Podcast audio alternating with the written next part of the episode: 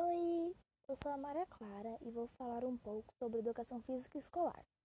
A educação física tem por objetivo promover um estilo de vida ativo e saudável para as crianças e os adolescentes, com base na prática de exercícios físicos e atividades esportivas nas escolas. As atividades físicas são essenciais para a saúde física e mental, que são dois dos direitos fundamentais de todo ser humano.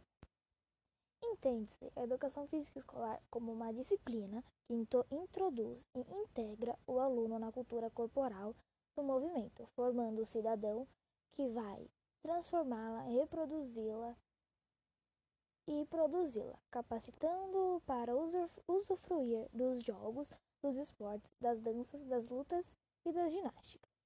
Algumas das atividades ou matérias que fazem parte da educação física escolar são futebol, handebol, voleibol, basquetebol, atletismo, que envolve várias atividades, tênis de mesa, futsal, xadrez, origem e história de todos os esportes, atividades pré-desportivas com fundamentos e regras adaptadas, fundamentos básicos de todos os esportes, ginásticas artísticas, atividades circenses, ginásticas naturais, judô, karatê, taekwondo, capoeira, entre outros. Esses são algumas das atividades que fazem parte da educação física. Temos várias outras, mas se for pegar para listar, uma lista infinita de coisas nunca acaba.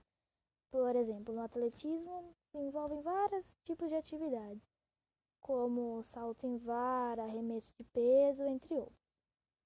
Mas por hoje é isso, tchau!